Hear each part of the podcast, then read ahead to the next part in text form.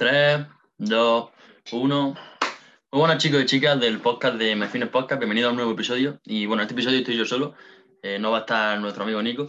Y yo voy a hablar sobre eh, básicamente calistenia. Sabéis que tenemos secciones individuales, una que tiene Nico y otra que tengo yo. La mía eh, está más, enfocada a lo que viene siendo la calistenia, que es la disciplina que yo practico. Y, bueno, vamos a hablar sobre por qué hay gente que según ellos no progresan o directamente no progresan. Y es que, a ver, lo mencionamos mucho en el podcast y es que para mejorar siempre hay que tener distintas cosas en cuenta. Una de ellas es la sobrecarga progresiva, la más importante y ya es imprescindible. Al fin y al cabo, si tú no vas haciendo que tu entrenamiento sea más difícil, si tú, por ejemplo, empiezas eh, haciendo una rutina, que esto le, le, pasa a mucha gente conozco a gente que lo ha hecho, y empiezas entrenando haciendo, digamos, 5 dominadas por 5, eh, sin nada, a, pe a, pecho descubierto, 5 dominadas por 5. Y aunque sigue mejorando, la misma persona sigue haciendo 5 por 5, 5 por 5, 5 por 5, aunque realmente a lo mejor podría hacer 10 por 5. Por lo tanto, está manteniendo la misma rutina. Y no es que no te estoy diciendo que la estés cambiando cada 2 por 3, pero lo que sí te estoy diciendo es que cojas 3, 4 ejercicios o así claves en tu entrenamiento y a partir de ahí vayas mejorando, vayas mejorando tu técnica, repes, carga interna, es decir, RIR y eso. Y, eso tenéis que tener en cuenta que conforme vosotros vais haciendo fuertes, si vosotros queréis seguir haciéndolos más fuertes, vuestro entrenamiento tiene que ser más duro y tenéis que sufrirlo mucho más. Ahora, aparte de la sobrecarga progresiva, hay otras cosas, como por ejemplo una técnica correcta. Tú puedes hacer 10 dominadas mmm, mal hechas o 10 dominadas exprimiendo cada dominada, haciéndola hasta la, una repetición perfecta, notando toda la musculatura. Es decir, tienes que intentar que la técnica sea la adecuada. No te estoy pidiendo que me haga una técnica perfecta, porque al fin y al cabo una técnica perfecta es muy difícil de conseguir, pero que la intente mejorar al máximo. Ahora, ¿Cómo mejoramos la técnica? Pues puedes grabarte vídeos. Es una técnica muy bueno, una técnica que yo suelo utilizar bastante y me suelo grabar muchas, muchas series para ver cómo estoy progresando en la técnica. La técnica es algo que, si no me equivoco, lo mencionamos en el anterior podcast con, con Alex Barrio, y es que eh, para, aparte de poder mejorar, una de las cosas muy importantes es saber cómo moverte. Tú puedes poner eh, sentadilla 10 por mm, tantos kilos, pero no es lo mismo tu sentadilla que a lo mejor la sentadilla de agrega cualquier bodybuilder. Es decir, probablemente ese bodybuilder o cualquier persona con una técnica muy correcta haga 10 repeticiones, pero esas 10 repeticiones le den mucho más estímulo. Es decir, tú la técnica la tienes que intentar estandarizar, como decimos siempre, y que además tenga, eh, tenga un, un ratio estímulo-fatiga correcto. Es decir, que no te provoque más fatiga que estímulo. Además de eso, tenéis que tener en cuenta que tenéis que, como ya he dicho, tener una sobrecarga progresiva, tener una buena, una buena técnica en cada una de las repeticiones y además entrenar cercano al fallo. Es decir, no te pido porque sé que en calistenia es muy difícil el, llegar al fallo, sobre todo en, en casos como, como lo mejor son flexiones, que te pueden salir muchas, o sentadillas sin peso, pero siempre que te puedas quedar cerca del fallo, mejor. Y no es que mejor, es que es lo suyo. Es decir, tú tienes que intentar que te quedes, desde mi punto de vista, eh, RIR 4 o menos. Y siendo incluso un poco más estricto, diría RIR 2, RIR 3 o menos.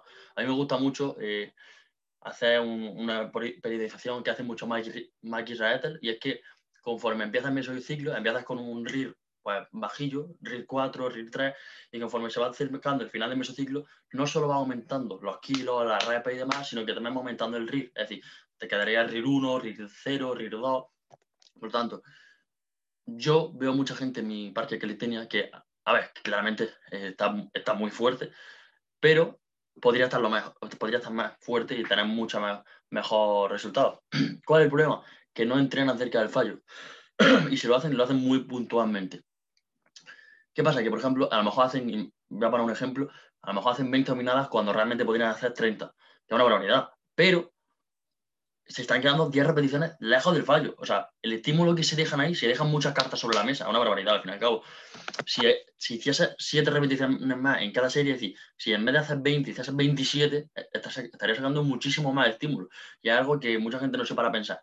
Por lo tanto, una vez que habéis comprobado si estáis haciendo una sobrecarga progresiva, tenéis una técnica correcta y estáis entrando cerca del fallo, si estáis haciendo esas tres cosas, me decís, vale, Alberto, pero es que yo no estoy progresando, estoy haciendo esas tres cosas, estoy, estoy haciendo un entrenamiento más duro que la semana pasada, estoy teniendo la técnica perfecta, tengo un, estoy quedándome cerca del fallo y no progreso, le digo, vale, vamos a hacer un, una especie de, test, y es que muchas veces yo tengo muchos amigos que me dicen, Alberto, necesito una descarga. Bueno, mm, a ver, necesito una descarga, hasta, qué punto está. Dice, no, es que hoy estoy muy mal, vale, pues estoy muy mal, pero normal que tenga días malos, días malos y días buenos.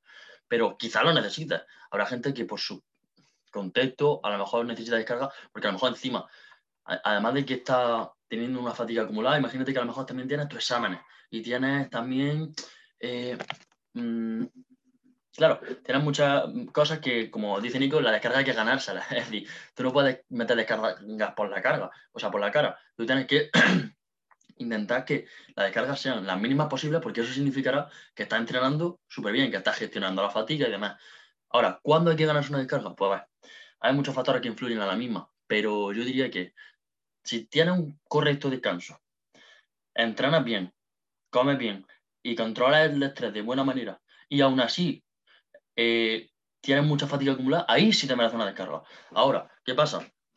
Que si entrenas bien, comes bien, pero duermes fatal y encima tienes una gestión del estrés como el culo, ahí no es que te merezca una descarga, que a lo mejor la necesitas, pero antes de hacer una descarga yo te recomendaría que mejorase, mejorase esas variables, mejorase eh, mejorarse lo que viene siendo la calidad del sueño, mejorarse la gestión del estrés, porque, a ver, por, poder hacer descarga se puede hacer cuando sea, pero ten en cuenta que el tiempo en el que estáis de descarga es tiempo en el que al fin y al cabo no vais a estar mejorando y maximizando vuestras gains.